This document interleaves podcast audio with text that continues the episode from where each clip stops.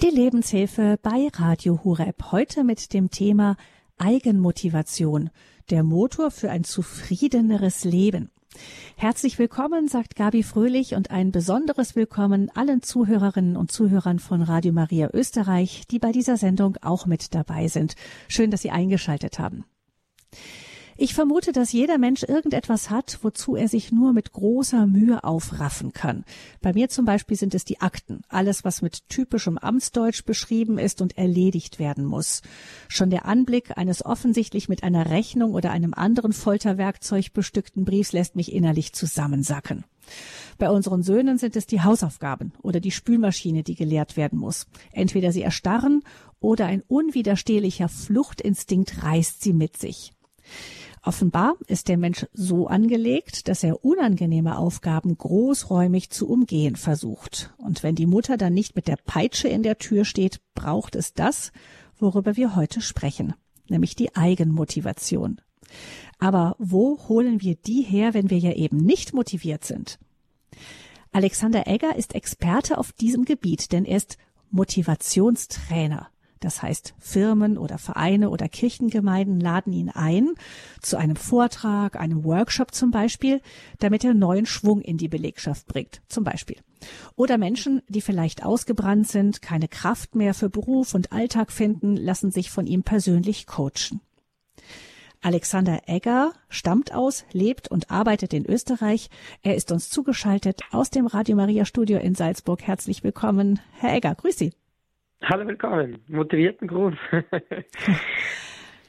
Herr Egger, ähm, Sie sind nicht nur Motivationsexperte, weil Sie mit dem Thema beruflich zu tun haben, sondern weil Sie sich selbst durch ganz große Widerstände hindurch das erarbeiten mussten. Ähm, die Lebensgeschichte von Alexander Egger hat er uns schon mal erzählt hier in der Lebenshilfe. Da ging es um die schwere Hautkrankheit, die seine ganze Kindheit prägte und ihn im Alter von 20 Jahren beinahe in den Suizid getrieben hätte. Wir haben dann aber auch gehört, wie er mit Gottes Hilfe neuen Lebensmut gefunden hat und nach und nach die Krankheit los wurde. Gerne nachzuhören diese Sendung im Podcast bei Radio Horeb oder Radio Maria Österreich unter dem Titel Vom Suizidkandidaten zum Mutmacher. Aber das Ganze, und da knüpfen wir jetzt an, Herr Egger, das ging nicht einfach von allein. Es brauchte auch ganz viel Motivation, sich durch diese vielen Schwierigkeiten hindurch zu kämpfen. Und eben das geben Sie jetzt weiter. Wir freuen uns, wenn wir da heute ein bisschen einfach, kann man nur antippen, so ein paar Punkte in so einer Sendung natürlich, aber dass Sie uns davon einige Gedanken weitergeben. Ähm, Sie, Herr Egger, was mir auffällt, ich habe so ein paar Auftritte von Ihnen in den Medien gesehen oder Sie haben hier eben auch im Radio gesprochen. Man hat den Eindruck, dass alles, was Sie tun, Sie so richtig gern machen. Also Sie sind unglaublich intensiv, präsent und immer so voller Kraft, Power, sagt man heute. Wie machen Sie das? ja, es ist äh, natürlich einem die, die, die Arbeit oder das Berufsfeld selber geschuldet weil ja, wenn man ja den Beruf als Motivationstrainer hat, dann predigt man ja nicht nur zu den anderen, sondern ein Stück weit auch zu sich selber. Und wenn man das natürlich auch selber immer wieder hört oder sich selber im Dialog auch immer vorsagt, dann hat das natürlich einerseits eine Wirkung auf einen selber, natürlich auch auf die anderen, so wie Sie es gerade beschrieben haben. Und auf der anderen Seite ähm, ist es natürlich auch so, dass man dieses Walk Your Talk, also das, was über was man spricht, das sollte man ja selber auch leben, tun, umsetzen und machen. Und das habe ich mir halt selber auch zur Lebensaufgabe gemacht, dass ich gesagt habe, okay, wenn ich äh, Leuten Tipps oder ähm, gewisse Winke aufzeige, dann sollte ich das auch selber zu 100 Prozent beherrschen. Und ja, und, und deshalb wirkt es dann auch so. Aber das bedeutet nicht, dass es mir immer Spaß macht. Es gibt natürlich in meinem Beruf auch Dinge, äh, ich sage mal, ich habe 16.000 PowerPoint-Folien in meinem Leben schon bearbeitet. Das mhm. macht mir nicht immer Spaß. Also da macht mir jetzt der Surfausflug mit meinen Jungs in Portugal mehr Freude, wie jetzt äh, die, die 16.000. PowerPoint-Folie grafisch zu bearbeiten. Aber mir hilft es halt auch immer ganz stark, wenn ich überlege, für wen mache ich das und mit welcher Intensität mache ich das. Und ich glaube, die Kunst ist ja nicht, dass wir einmalig irgendwas abrufen und da schwer motiviert sind. Ich sage ein Beispiel, also wenn Leute äh, neue Jahr beginnen, eine Sportart anzupacken, zum Beispiel laufen zu gehen, dann sind die Kaufhäuser überfüllt und Sportgeschäften, wo die Leute dann sich die Klamotten kaufen in allen buntesten Farben und dann ist die Intensität natürlich ganz hoch. Dann geht man nicht äh, einmal in der Woche laufen, dann geht man siebenmal in der Woche laufen äh, mhm. und die Intensität fällt aber dann irgendwie irgendwann wieder ab und ich glaube, die Kunst ist es, diese Intensität immer wieder die gleichen Dinge äh, so zu tun, als hätte man es noch nie gemacht, mit voller Leidenschaft und Inbrunst, ähm, das hochzuhalten, diese Fackel, dieses Feuer, das ist, glaube ich, die Kunst äh, von Motivation. Die kleinen Dinge jedes Mal großartig zu machen. Hm. Das heißt, Sie haben am Anfang den Menschen erzählt, was ihnen geholfen hat und jetzt, dass sie es den Menschen erzählen, motiviert sie auch wieder dazu, es weiterzutun. Exakt. Also einerseits erzählt, einerseits natürlich an mir selber mhm. als Versuchsobjekt äh, ausprobiert. Ich bin eine sehr kritische Person und ich möchte immer alles ausprobieren. Also bevor ich jemanden einen Tipp weiter, weitergebe, versuche ich das natürlich immer selber äh, bei mir selbst auszuprobieren, ob das funktioniert oder vielleicht manchmal auch bei Familienmitgliedern. Und wenn das dann funktioniert und die Resonanz gut ist, dann, dann mache ich das selbst auch, ja. Mhm. Jetzt ist ja das Problem, Herr Egger, wenn ich unmotiviert bin, dann fühlt sich das so ein bisschen an. Also ich muss dann an die Geschichte von dem Baron von Münchhausen denken, wie er sich versucht, selber ja. an seinen Haaren aus dem Sumpf zu ziehen. Ja, das geht ja nicht. Das heißt, irgendwo muss man ja einen Hebelpunkt haben. Ja, richtig, genau. Also der Hebelpunkt ist immer, dass man vielleicht im, im, in der ersten Phase ist ja immer das Bewusstsein. Also man muss ja sich selber mal bewusst werden, ähm, über Dinge, über Situationen, vielleicht aber auch über ein Verhalten. Weil oft ist ja Motivation mit Verhalten gekoppelt. Also warum tue ich etwas oder warum tue ich etwas nicht? Warum packe ich etwas an oder unterlasse es? Und wenn ich mir bewusst werde, ich muss hier was ändern oder ich muss mir, wie Sie sagen, mich bei die Haare hier rausziehen, also ähnlich wie sich selber den Zahn zu ziehen, ist das natürlich sind das oft Dinge, die wollen wir gar nicht so hören, ja. Weil wenn wir ehrlich sind, weiß ja jeder ganz genau, was er zu tun hat, damit er die Lösung findet zu seinem Problem. Also jemand, der beispielsweise übergewichtig ist, weiß ja insgeheim im Herzen, dass er äh, sich gesünder ernähren müsste und sich bewegen sollte. Ja, das weiß jeder. Da braucht man jetzt nicht tausend Berater für das Thema, sondern jeder versteht für sich selber, das wäre jetzt der Schritt. Oder wenn ich ähm, Beispiel mutiger werden möchte, dann weiß insgeheim tief im Herzen jeder, dass man immer wieder mal kleine Mutausbrüche haben sollte. Die Krux ist nur, nach dem Wahrnehmen kommt natürlich auch die Handlung und sich bewusst zu machen, dass wir sind aus zwei Ebenen. Also A, wir wollen Freude erleben oder wir wollen Schmerzen vermeiden. Fangen wir mit Schmerz vermeiden an. Ähm, wir, wir bekommen eine Mahnung und wir zahlen dann die Rechnung nicht ein, weil wir vielleicht am Konto im Minus sind. Ja, wir wissen aber, wenn wir jetzt beim zweiten Mal die Mahnung nicht, nicht zahlen, dann wird es natürlich erheblich teuer und dann entsteht ein Schmerzpegel. Bei der dritten Mahnung ist dann aber der Schmerzpegel so hoch, dass wir wissen, okay, wir haben jetzt schon, weiß nicht, 30 Euro Mahngebühr dass sie irgendwann einmal diese Rechnung dann auch begleichen wollen. Und das ist das Lernen aus dem Schmerz heraus. Ich glaube, das brauchen wir manchmal im Leben. Also manchmal gibt es einfach Dinge, die uns keinen Spaß machen oder Freude bereiten. Da müssen wir eigentlich man kann so sagen, man muss einfach durch dieses Feuer durch.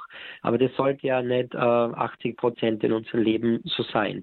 Und, und deshalb ist aus dem Schmerz zu lernen eher immer die unklügere Variante. Aber manche Menschen lernen halt irgendwann aus dem Schmerz. Also ich habe ja auch einen Herrn kennengelernt in diesem Jahr schon, der hat mir die Geschichte erzählt, dass erst wieder nach einem Herzinfarkt, hat heuer schon einen Herzinfarkt gehabt und er hat gesagt, gleich nach der OP hat er sich entschieden, das Leben zu verändern. Und das ist genau der Punkt, das Schmerzen lernen. Also der Schmerzpegel, kurz vom Tod zu stehen und beim Petrus anzuklopfen, war so hoch, dass er jetzt sich ändert. Und die Frage ist immer, müssen wir so weit gehen, dass wir Schmerz erleben, dass wir uns verändern. Und da kommt dann die zweite, der zweite Zugang, das ist der Zugang über die Freude und den Spaß. Jetzt sagen wir natürlich, es macht ja nicht immer alles Spaß, aber es kann Freude machen. Und Freude ist ein Gefühl, das wir befeuern müssen mit Entscheidungen, mit Haltungen, mit Verhaltensmustern, mit Gefühlen. Und Freude ist etwas, was wir uns wirklich holen müssen. Und das ist der Punkt, aus, aus Freude etwas zu tun, bedeutet auch ein Stück weit, sich seinen Ängsten zu stellen, weil wir alle wissen, wenn wir vorerst ängstlich sind, aber dann kühn sind, also etwas wagen, wenn jetzt zum Beispiel die, die Dame es wagt, die übergewichtig ist oder der Herr, äh, endlich mal den ersten Schritt ins Fitnesscenter zu setzen mit der besten Freundin und merkt, das ist eigentlich gar nicht so schlimm, äh, das ist eigentlich ganz okay, die vier Minuten am Laufband oder draußen in der Natur zu laufen, zu gehen.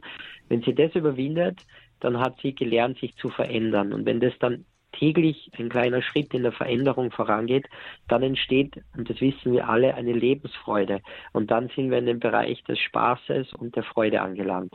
Und der Bereich ist natürlich oft schwieriger zu erreichen und hat nicht so eine hohe emotionale Dichte, aber es ist der Bereich, wo wir halt mit kleinen Schritten vorankommen. Aber aus meiner Sicht ist der gesündere Bereich. Hm. Das heißt also, ich nehme mal das Beispiel jetzt Übergewicht als ein Beispiel. Ähm, wenn, wie kann da ganz konkret der Zugang über die Freude ähm, passieren? Also der, der erste Druck ist ja da, ich weiß, ich muss was verändern, mein Leben ist sehr ungesund und ich will nicht auf den Herzinfarkt warten oder so, sondern das ist also erstmal der Zugang über Schmerz und wie, wie kippt man dann rüber in die Freude? Ja, ich glaube, dass wir, ähm, um diese Freude zu erleben, oft zu hohe Erwartungen haben, was Freude bedeutet. Also wir wollen ja äh, wir wollen ja nicht ähm, die Vorspeise, wir wollen immer gleich die Hauptspeise, am besten gleich mit Nachgang. Ja, aber es, glaube ich, ist wichtig, ich nehme diese Person her mit Übergewicht, dass wir die kleinen Dinge feiern, die kleinen Freuden, so wie es auch in der Bibel steht ja, freut euch täglich, ja, freut euch jeden Tages. Also die kleinen Fortschritte. Ich sage ein Beispiel, damit das jetzt ganz konkret wird. Ich habe mit einem jungen Herrn zusammengearbeitet, der war ca. 1,70 groß und hat 180 Kilo gehabt. Und die Mutter hat alles ausprobiert und er, die sind zum Arzt gegangen, Therapeuten gegangen, Psychologen, Hypnose ausprobiert, sämtliche Ernährungsgeschichten durchgezogen, aber es war kein Fortschritt. Und sie fragte mich dann, ob, ob wir da irgendwie irgendwas machen können in einem Coaching und der Junge war mir ganz sympathisch und ich habe gesagt, okay, ähm, wir probieren es einfach mal aus, drei Monate, und wir schauen, dass wir so die kleinen Freuden befeuern, damit er Erfolge hat. Und die Aufgabe von mir an ihn war, dass er in die ersten zwei Wochen nichts anderes macht, also wirklich nichts anderes, äh, wie nur ins Fitnesscenter fahren, sich dort einen Jogginganzug anzuziehen, auf die Fläche zu gehen, dort ein Selfie zu machen und mir als WhatsApp dieses Bild zu senden. Und natürlich hat der junge Herr dann denkt, was, das bringt ja überhaupt nichts und war ein bisschen skeptisch dem gegenüber. Und ich habe gesagt, mach das jetzt einmal zwei Wochen, fahr ins Fitnesscenter, zieh dir die Sportklamotten an, geh auf die Trainingsfläche, mach ein Selfie und sende es mir. Das klingt jetzt im Gespräch vielleicht banal, aber das erste Mal hat dieser Junge eines geschafft und das ist die kleine Freude. Er hat sich umgezogen und er war auf der Fitnesscenterfläche. Und dieses Erlebnis hat er schon lange nicht mehr gehabt. Und dieses Erlebnis hat ihn, obwohl es ziellos war, also im ersten Eindruck, hat ihm aber gleichzeitig ein Gefühl gegeben, etwas geschafft zu haben, nämlich erst einmal den Weg ins Fitnesscenter zu fahren, sich mal zu entscheiden, aufzuraffen, dort zu sein. Dann Punkt zwei, einen Jogginganzug anzuziehen. Man hat die Trainingsklamotte an, man geht dann auf die Trainingsfläche das sind drei kleine Erfolge. Und diese Erfolge haben wir dann versucht zu feiern. Äh, manchmal gut, manchmal eher weniger gut. Und haben gesagt, wir, wir versuchen einfach uns bewusst zu machen, dass jetzt in diese zwei Wochen wir schon mehr Fitness gemacht haben als jeder, der zu Hause auf der Couch liegt und gar nichts macht. Und irgendwann hat er mich dann angerufen und gesagt, ob es möglich ist, wenn er schon im Fitnesscenter ist, dass er vielleicht auch trainiert. Und dann habe ich ihn so ein bisschen zynisch äh, mit ihm so gesprochen und gesagt, naja, er soll es jetzt nicht übertreiben. Äh, und er hat gesagt, doch, er würde es gerne übertreiben, er würde gerne fünf Minuten trainieren. Und dann habe ich gesagt, okay, wir machen jetzt wieder eine Regel, zwei Wochen lang, täglich, Laufband, fünf Minuten langsames Gehen. Und das haben wir dann mit der Zeit, über die Monate, Wochen natürlich alles gesteigert. Am Ende ist noch Krafttraining mit dem Trainer dazugekommen und der hat innerhalb von eineinhalb Jahren über 70 Kilo abgenommen. Und natürlich, jetzt brauche ich nicht, äh, glaube ich, das nicht erzählen, welche, wie groß die Freude aus den kleinen Freudemomenten dann am Ende des Tages war. Hm. Eigenmotivation, der Motor für ein zufriedeneres Leben ist unser Thema hier in der Lebenshilfe mit dem internationalen Motivationstrainer und High Performance Coach aus Österreich, Alexander Egger. Ähm, Herr Egger, ich fand das ein ganz wunderbares Beispiel, was Sie da gerade erzählt haben, weil für mich da so klar wurde, es geht eben, Sie haben gesagt, wir stecken uns oft die Ziele zu hoch, ja. Ähm, also wir möchten irgendwas erreichen und keine Ahnung, das ist gleich die Idealfigur oder so und dann scheitern wir an den Zwischenschritten, weil wir frustriert sind. Das heißt, Sie haben das in dem Fall so gemacht, dass Sie die Schwelle immer weiter herabgesetzt haben, bis sie so niedrig war, dass derjenige sie gehen konnte. Und das genau, war dann ein richtig. Erfolg. Ja, mhm. absolut. Weil dieser Herr, man muss ja dann, man muss ja das auch ein bisschen realistisch betrachten. Der hat ja der hatte nicht ein bisschen Übergewicht gehabt, der hat sehr viel Übergewicht gehabt und der hatte alles probiert und alles natürlich mit hoher Intensität und, und am besten die Ziele sehr hoch gesteckt. Und wenn die Ziele aber so hoch gesteckt sind, dann äh, am Ende des Tages ist man enttäuscht, dass man diese, diese großen Schritte nicht gehen kann.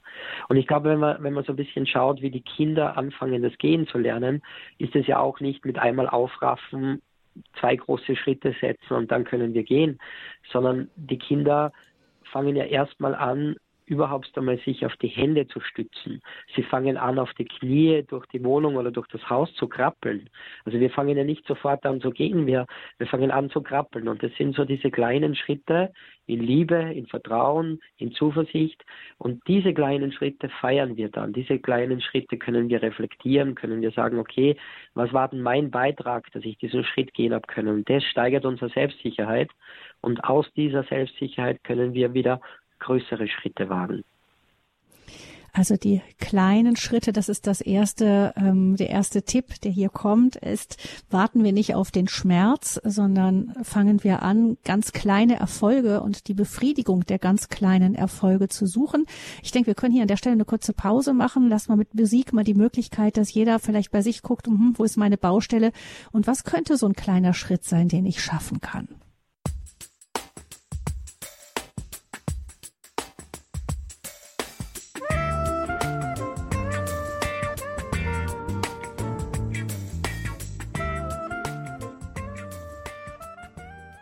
Sie hören die Lebenshilfe bei Radio Horeb und Radio Maria Österreich mit dem Thema Eigenmotivation.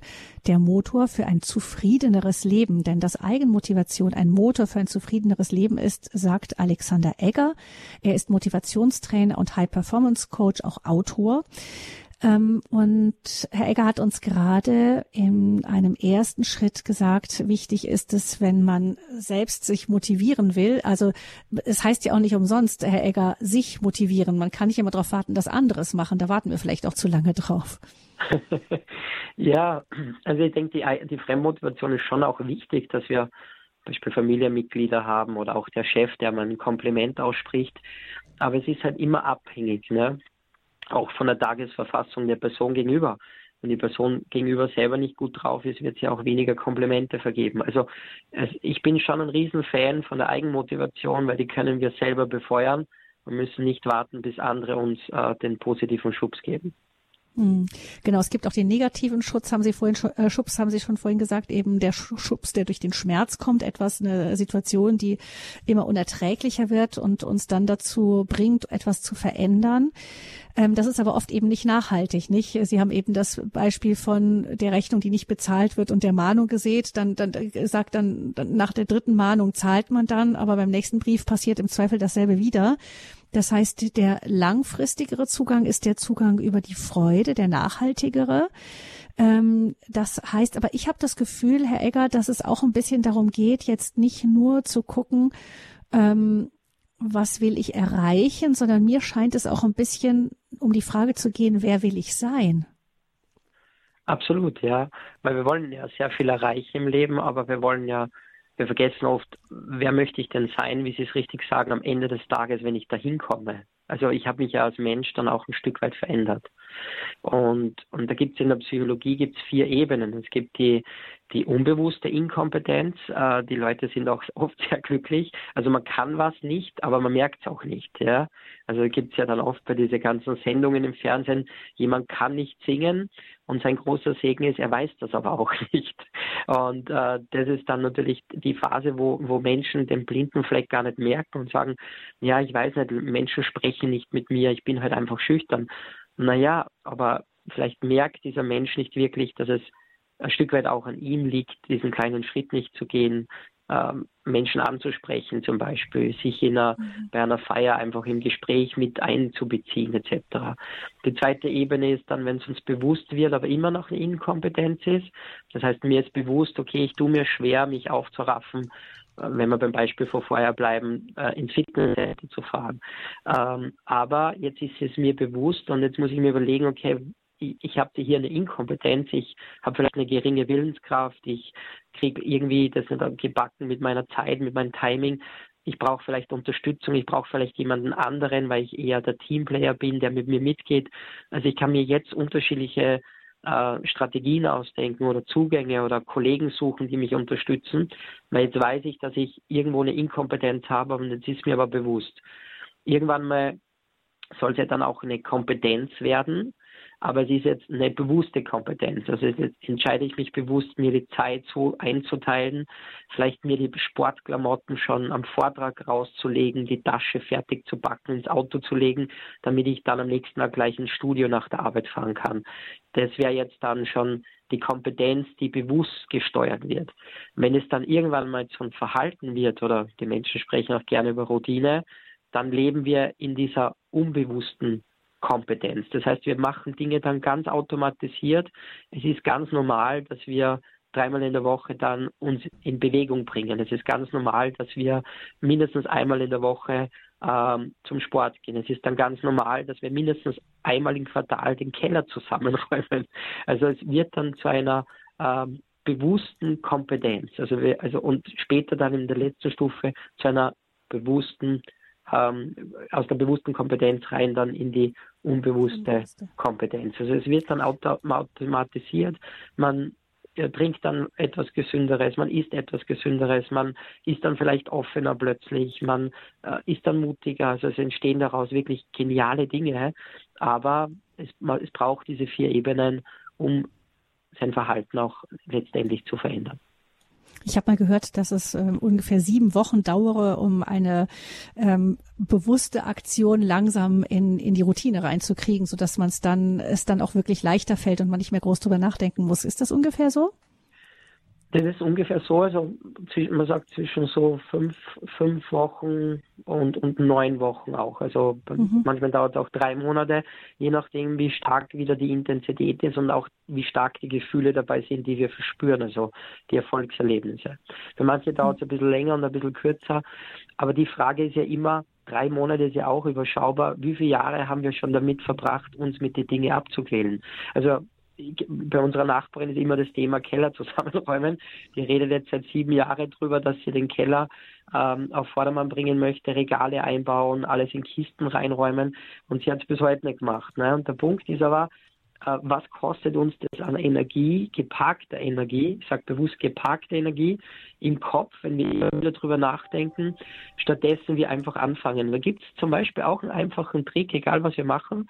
Das ist der 10-Minuten-Trick. Ich motiviere mich selber, das ist auch wieder ein kleiner Schritt und kein großer, etwas zehn Minuten einfach anzupacken. Also Beispiel Keller. Ich gehe den Keller hinunter, die Treppe und sage, jetzt räume ich, zehn, also ich fange jetzt an, zehn Minuten zusammenzuräumen, aber nur zehn Minuten. Nach zehn Minuten lasse ich alles fallen, was ich in der Hand habe und gehe wieder rauf. Und meistens entsteht aber ein, ein Effekt, nämlich der Effekt, dass wir nach zehn Minuten, wenn wir in diesem Flow-Momentum sind, wenn wir dann im Zusammenräumen diese positive Energie erleben, wow, ich habe jetzt zwei Kisten schon weggeräumt, dann wollen wir meistens nicht mehr aufhören. Und dann ziehen wir die Sachen durch. Und dann kann es passieren, dass wir den ganzen Samstagnachmittag den Keller zusammenräumen und endlich nach sieben Jahren das Projekt abgeschlossen haben. Das heißt, bei dem Zehn-Minuten-Trick muss man sich nicht dann an die zehn Minuten halten, man darf dann auch länger. Man darf länger. Aber man muss die zehn Minuten einhalten. Also egal wie, wie, mhm. wie, wie schlecht die mhm. Laune ist und egal was passiert, wo man sagt, du, ich halte es eigentlich überhaupt nicht aus, ich schaffe nicht mal vier Minuten, zehn Minuten müssen eingehalten werden. Und mhm.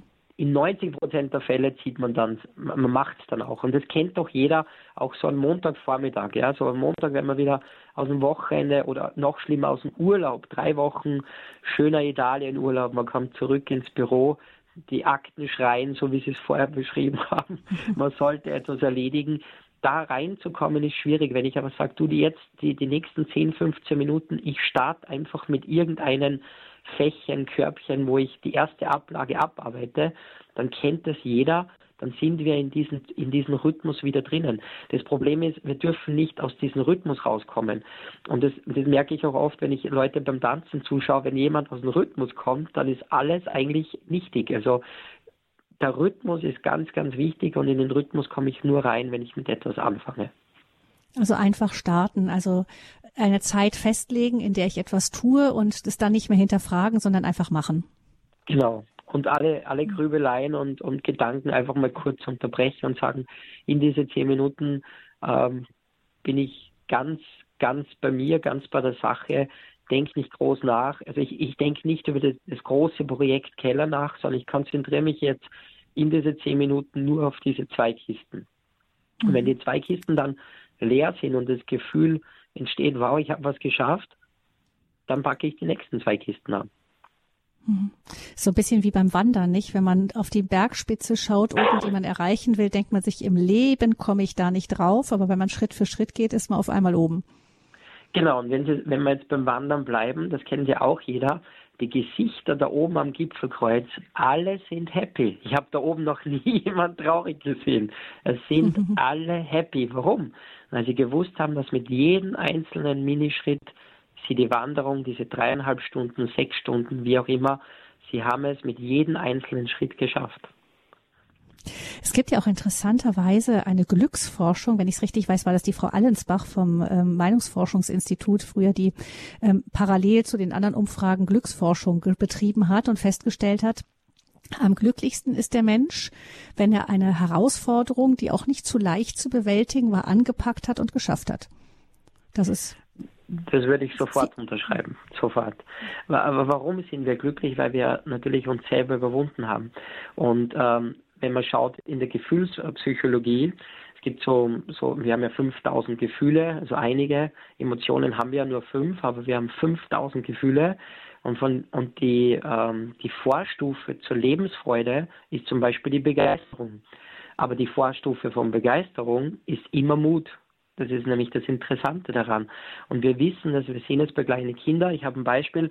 Mein Sohn hat äh, letzten Sommer sich überwunden, vom Einser-Trampolin zu springen und ist auf diesem Trampolin, ich habe es gestoppt auf meinem Telefon, ist sieben Minuten davor gestanden, vorgegangen, zurückgegangen, wieder am Steg gegangen, mit mir gesprochen. Und ich habe gesagt, Schatz, du kommst nicht drum herum, du musst mutig den Sprung wagen. Es ist nur ein Schritt zwischen dir und Wasser.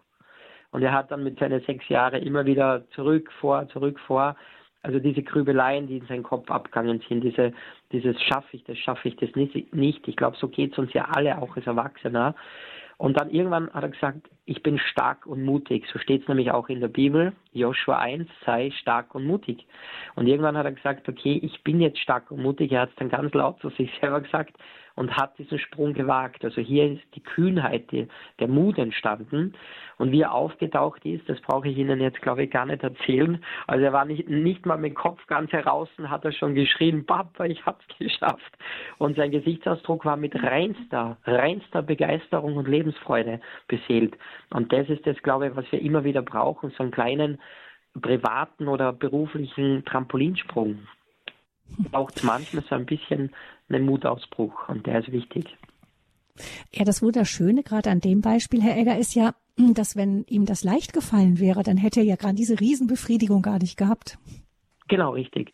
Und das ist auch in der Motivationspsychologie, es ist einerseits die, die Überforderung natürlich nicht gesund. Das ist natürlich wieder ein anderes Thema. Daraus entstehen dann viele Krankheiten, auch chronische Krankheiten. Es entstehen Burnouts, es entstehen äh, sämtliche Dinge, Frustrationen und viel mehr. Aber es sollte auch nicht die Unterforderung gegeben sein. Also beides ist schlecht. Äh, ebenfalls die Unterforderung ist genauso ungesund für unsere Psyche wie die Überforderung. Und wenn jemand unterfordert, sich nie aus seiner Komfortzone rauswagt, dann hat es natürlich Auswirkungen auf unser psychisches Leben am Ende des Tages. Wie unterscheiden Sie denn, ähm, Herr Egger, wann es eine Überforderung ist und wann der mutige Sprung, ich meine, um bei dem Beispiel des Sprungbretts zu bleiben, wann wäre es eine Überforderung gewesen für das Kind, das zu machen und wo, ähm, wo ist es eben der mutige Schritt? Ich denke immer, Überforderung findet da statt, wo man kein Talent dazu hat. Also wenn ich jetzt kein handwerk handwerkliches Talent habe und der Meinung bin, ich muss eine Tischlerei äh, Company eröffnen und aber überhaupt nicht handwerklich begabt bin, bisschen zu Hause umherwerke, dann werde ich natürlich langfristig nicht die Motivation so hochhalten können.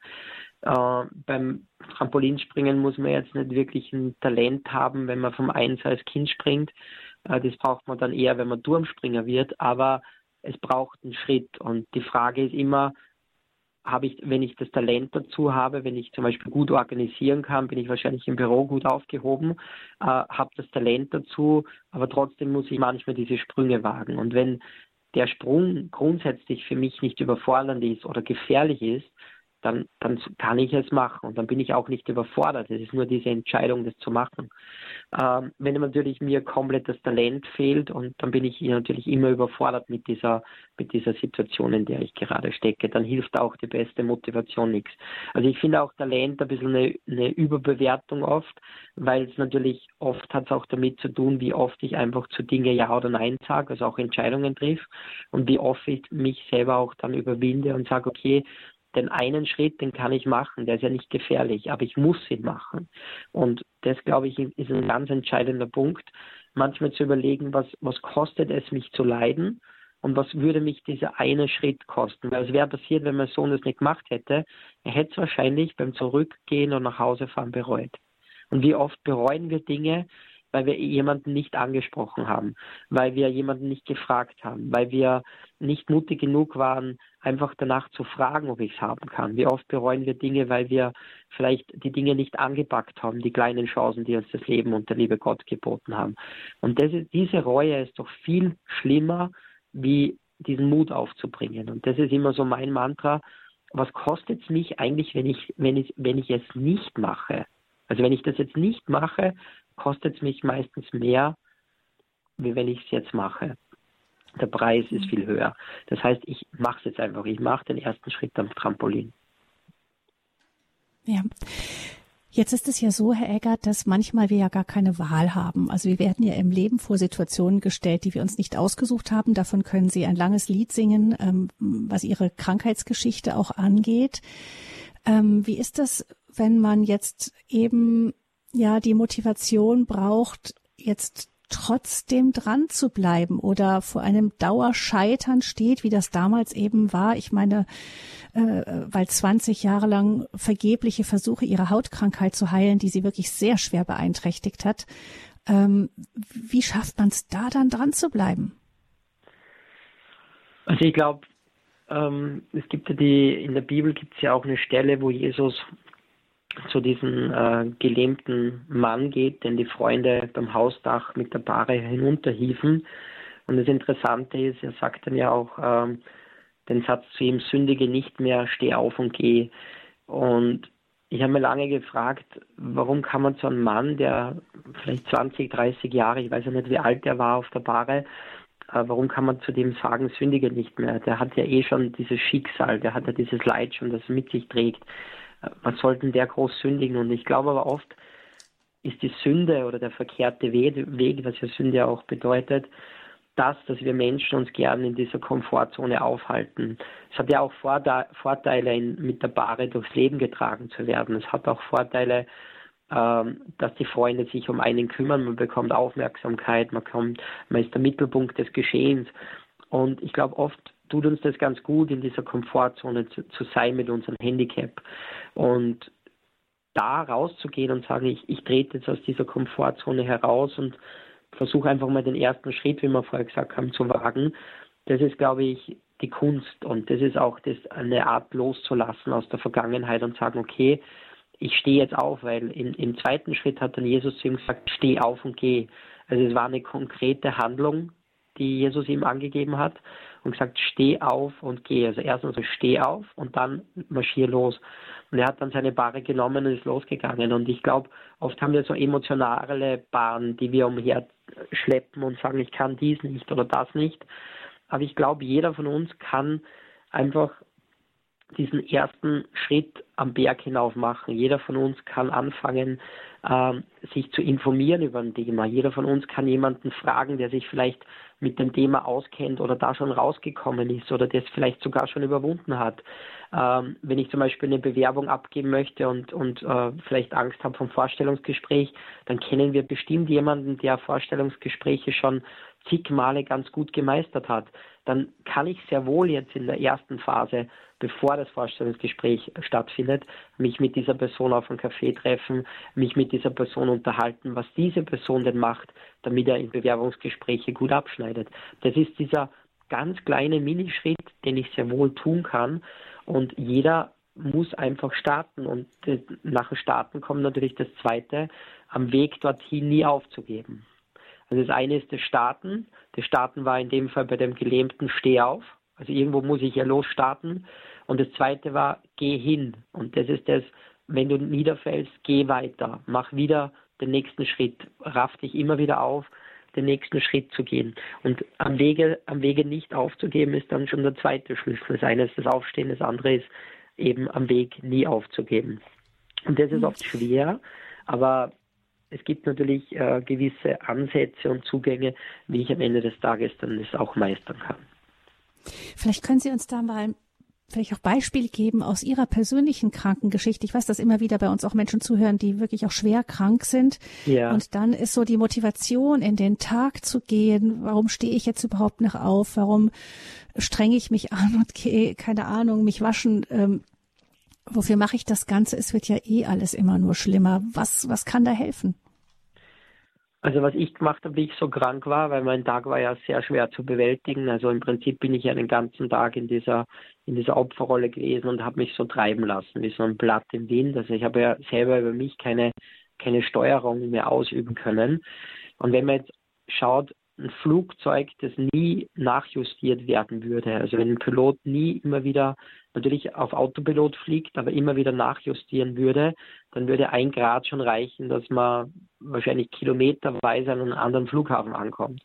Und ich habe einfach gelernt, mich immer wieder nachzujustieren. Im Glauben äh, und habe angefangen, den ganzen Tag zum Beispiel in, in äh, Bereiche einzuteilen. Also ich habe gesagt, dieser, dieser Tagesabschnitt ist der Vormittag, dieser Tagesabschnitt ist der Nachmittag und dieser Tagesabschnitt ist der Abend. Also ich habe sie in so vier Stunden unterteilt und habe mir dann selber gesagt, in diese vier Stunden werde ich nicht aufgeben. In diese vier Stunden werde ich eine positive Haltung bewahren. In diese vier Stunden äh, werde ich äh, die Therapien über mich ergehen lassen. In diese vier Stunden glaube ich, dass Gott mir Heilung schenken wird. In diese vier Stunden werde ich die ersten Schritte gehen. Ich habe dann versucht, mich jedes Mal, wenn mein, mein, mein, meine Gedanken abgeschweift sind am Abend, was passiert am Abend, werde ich wieder im Bett bluten, werde ich weinen, werde ich leiden, habe ich immer wieder den Fokus auf den Vormittag gerichtet. Und es ist leichter, sich auf vier Stunden zu konzentrieren, wie auf 18 Stunden. Es ist leichter, sich auf eine Seite bei der Prüfungsvorbereitung zu konzentrieren, wie auf zehn Ordner. Es ist leichter im Keller eine Box wegzuräumen wie den ganzen Keller. Es ist leichter beim Skifahren zu lernen, einen Schwung zu machen, wie sich auf die ganze Piste zu konzentrieren. Es ist einfach wichtig, dass man den Fokus auf einen kleinen Bereich im Leben äh, lenkt und diesen Bereich fokussiert ausfüllt. Und wenn dann der Vormittag vorbei war, dann habe ich oft gemerkt, hu, das hat alles geklappt. Also ich war im Glauben fest, ich habe meine Therapien abgeschlossen, ich habe äh, den Tag positiv oder den Vormittag positiv erlebt. Ich habe nicht gejammert, ich habe nicht ge geklagt, sondern ich war in einem, einem, einem positiven Mindset dann habe ich mich erst auf den Nachmittag konzentriert, aber nicht auf den Abend, sondern wieder nur auf den Nachmittag. Also das Leben so in Bereiche einzuteilen, vielleicht sogar in Quartalseinheiten oder in, in, in Wocheneinheiten. Äh, wenn man sagt, diese Woche möchte ich nicht zweifeln, diesen Tag möchte ich nicht zweifeln, fällt uns wesentlich leichter, wenn wir immer in diese großen Bilder denken. Das ist ein Zugang. Ja, das sagt Alexander Egger unser Gast hier in der Lebenshilfesendung zum Thema Eigenmotivation, ein Mo der Motor für ein zufriedeneres Leben. Gleich möchte ich mit Herrn Egger noch über etwas sprechen, was, glaube ich, ganz wichtig ist, sowas wie ein Muskel ähm, um diese langen Strecken auch zu bewältigen. Und das ist die Willenskraft. Wie können wir diesen Muskel Willenskraft, also Muskel im übertragenen Sinne trainieren.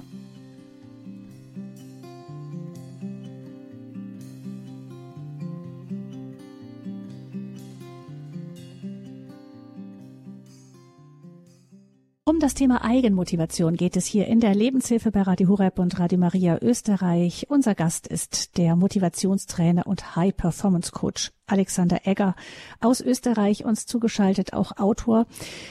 Herr Egger, ähm, wir haben von Ihnen jetzt eben verstanden, es geht darum zu schauen, wo will ich hin, wer will ich sein, wenn es um Eigenmotivation geht, gerade in Punkten, die schwierig sind. Wir haben das Thema Krankheit zum Schluss gehabt.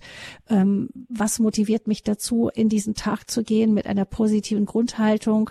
Sie haben gesagt, es ist wichtig, sich nicht zu überfordern. Das kam jetzt mehrfach, sondern den Tag sozusagen auch vielleicht in kleine, ähm, überschaubare Häppchen einzuteilen, die man sich dann zutrauen kann. Das kommt mir so ein bisschen vor wie auch der erste Tipp, den Sie uns schon genannt hatten, eben mit dem Mann, der übergewichtig war, der dann einfach erstmal nur ins Fitnessstudio gegangen ist, ohne dort etwas zu tun. Also kleine, überschaubare Schritte, kleine, überschaubare Zeiteinheiten, ähm, damit es eben schaffbar ist. Ähm, trotzdem ist es so, dass ja viele Menschen einfach aufgeben. Ja, also es gibt, ähm, man, man, die Versuchung ist immer da ähm, im Kopf dieses kleine Teufelchen, das einem sagt, du schaffst es eh nicht oder ähm, du, ähm, das hat eh alles keinen Zweck.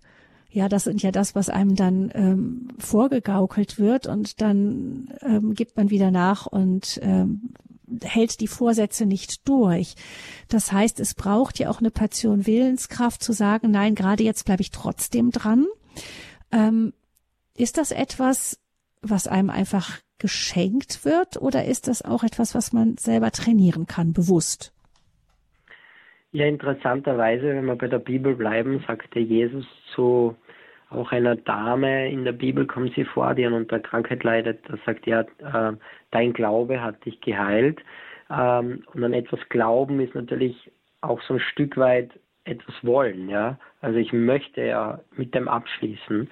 Und ich glaube, was, was, was gut ist, um, um, um den Willen zu generieren, ist eigentlich so eine Art Training. Also Willenskraft ist etwas, was wir schon trainieren können. Das ist so ein bisschen wie ein Muskel. Und bei Muskeln wissen wir auch, dass meistens so die letzte Wiederholung oder der letzte Satz, wo es ein bisschen brennt, ein bisschen weh tut, eigentlich erst der, die Bewegung ist, die uns am Ende das Muskelwachstum beschert. Und ähnliches mit der Willenskraft, das ist eine Art Muskel, den ich trainiere. Ähm, man darf ja nie vergessen, wie viele Jahre, wie viele Monate waren die Dinge immer gleich oder was habe ich dafür getan, auch selbst, ähm, dass es so geworden ist, wie es geworden ist. Wenn wir beim Übergewicht bleiben, wie viele Jahre, wie viele Monate habe ich täglich eineinhalb Liter Eistee getrunken mit sehr viel Zucker? Wie oft habe ich das gemacht, dass ich dort auch hinkomme? Und die Frage ist jetzt, äh, das war vielleicht für mich eine schlechte Gewohnheit. Zum Beispiel, dass ich nie meine Meinung sage, dass ich vielleicht kein Nein sagen mir traue, dass ich äh, vielleicht diesen eineinhalb Liter Eistee täglich trinke, ist eine Gewohnheit, die mich langfristig aus der aus der Rolle gebracht hat, also aus meiner Lebenslinie. Und jetzt ist die Frage, wie kriege ich jetzt eine Gewohnheit in mein Leben, die mir gut tut? Das heißt, ich fange an, mir vielleicht Gewohnheiten aufzuschreiben, die ich täglich durchführen möchte, dass es mir gut geht.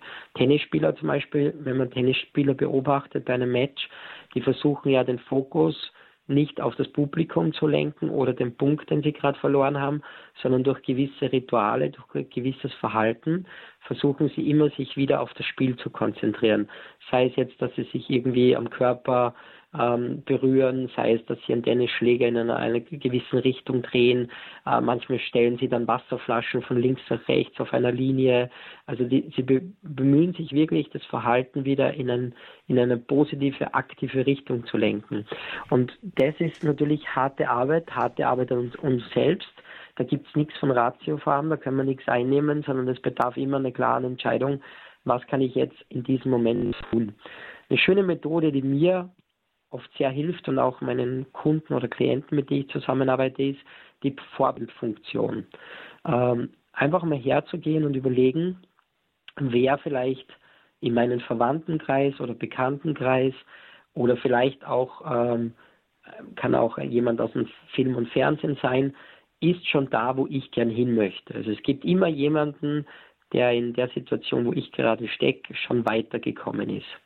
Ähm, und diese Person nehme ich mir dann als Vorbild und überlege mir, was hat diese Person für Gewohnheiten? Was macht diese Person, damit er seine Ziele erreicht?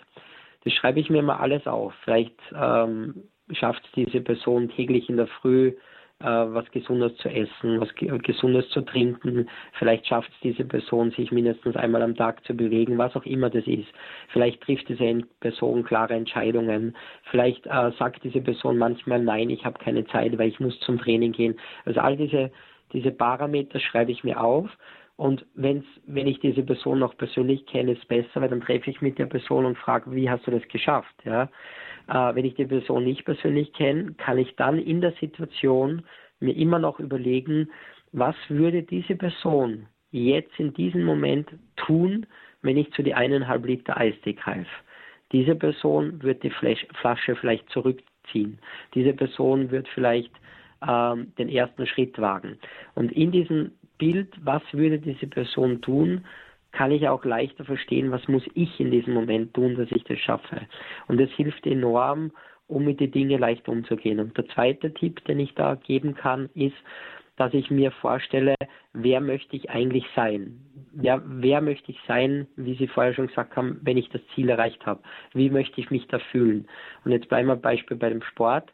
Wenn ich sage, ich möchte mich athletischer fühlen, mit jedem Schritt, den ich mache, bin ich ein Stück weit mehr dieser Athlet als vorher. Ich bin ein Stück weit ein Teil, ein ganz kleiner Teil, ein Athlet, indem ich den Eistee zurückschiebe und jetzt einen halben Liter Wasser trinke und rausgehe zum Spazieren für eine halbe Stunde.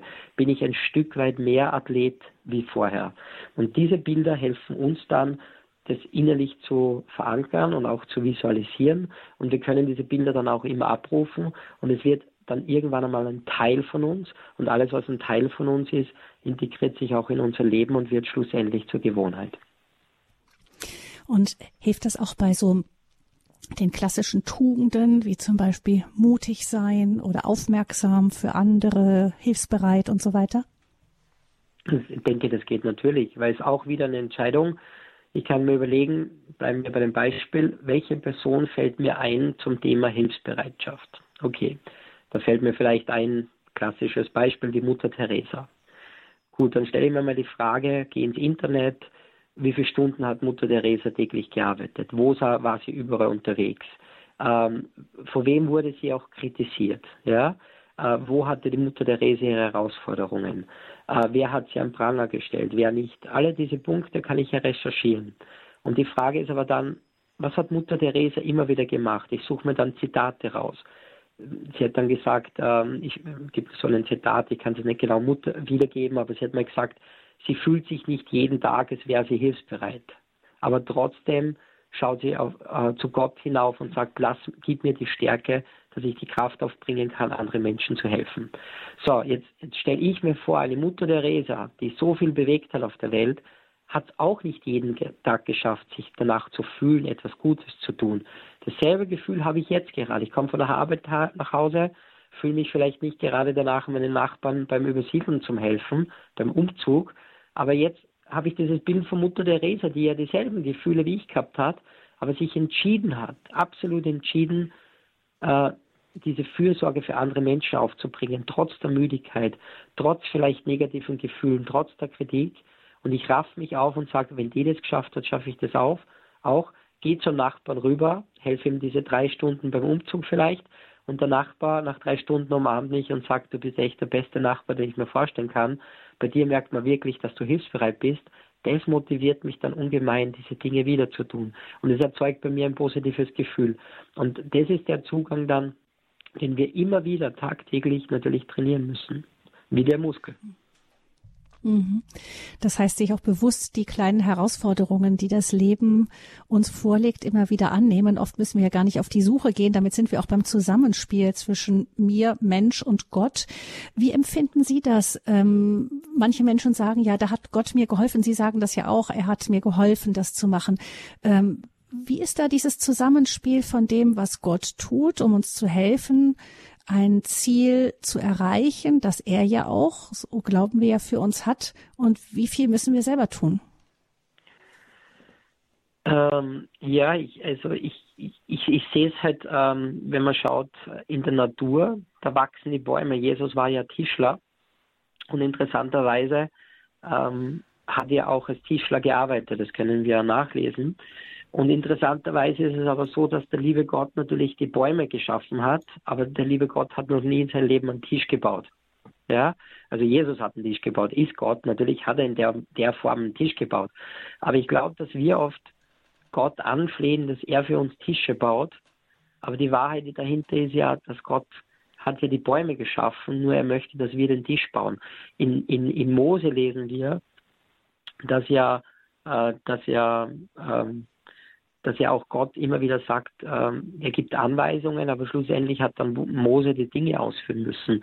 Oder auch ähm, ganz bei der, bei der Schaffung der Welt ähm, sagt ja Gott auch dann ähm, zu Adam, er soll den Tieren einen Namen geben, er soll quasi aktiv etwas tun. Das heißt, ich glaube schon, dass Gott uns natürlich die Gnade schenkt und auch immer wieder den, äh, den Segen schenkt, dass uns etwas gelinge. Aber ein Tisch baut sich schlussendlich nicht äh, von selber. Da kann ich noch so viel beten. Der wird sich nicht von selber bauen. Die Arche Noah hat auch erbauen müssen. Ja, den Segen, dass die, die, die Arche nicht untergeht. Den Segen, dass sie das verheißene Land da vorne wieder gesehen haben. Den Segen, dass keiner dabei zugrunde gegangen ist, das schenkt natürlich Gott, aber die Arche selbst wurde von Menschen mit Schweiß und Blut gebaut. Und ich glaube, manchmal äh, sind wir da ein bisschen zu naiv und glauben, das macht jeder andere für uns. Wir müssen diesen Holztisch in unserem Leben bauen, egal für was der steht. Aber die Bäume schenkt der liebe Gott. Den Segen, dass der Tisch auch gelinge, schenkt der liebe Gott. Aber die Hände sich schmutzig zu machen und etwas anzupacken, also da werden wir nicht drum herum kommen. Das lasse ich gerne als Schlusswort stehen hier in der Sendung Eigenmotivation, der Motor für ein zufriedeneres Leben. Vielen herzlichen Dank, Herr Egger, dafür, dass Sie gerne. uns aus Ihrer Erfahrung, auch aus Ihrem persönlichen Leben, einem hart erkämpften, ähm, auch äh, ja Wissen um Motivation etwas mitgeteilt haben. Und vielen, vielen lieben Dank für diese Sendung, für diese Stunde Zeit, die Sie sich für uns genommen haben. Alles, alles Gute Ihnen nach Österreich. Danke. Danke. Ihnen auch und danke auch, dass ich dabei sein habe dürfen. War eine schöne, schöne Stunde jetzt gemeinsam. Wir freuen uns auf weitere Sendungen mit Ihnen. Ein Dankeschön geht auch an die Kollegen von Radio Maria Österreich in Salzburg, die Herrn Egger die Räumlichkeiten zur Verfügung gestellt haben. Auch Ihnen wünsche ich alles Gute, liebe Hörerinnen und Hörer nach Österreich. Ein ganz herzlicher Gruß. Mein Name ist Gabi Fröhlich und ich wünsche Ihnen allen, liebe Hörerinnen und Hörer, von Herzen noch einen gesegneten Tag.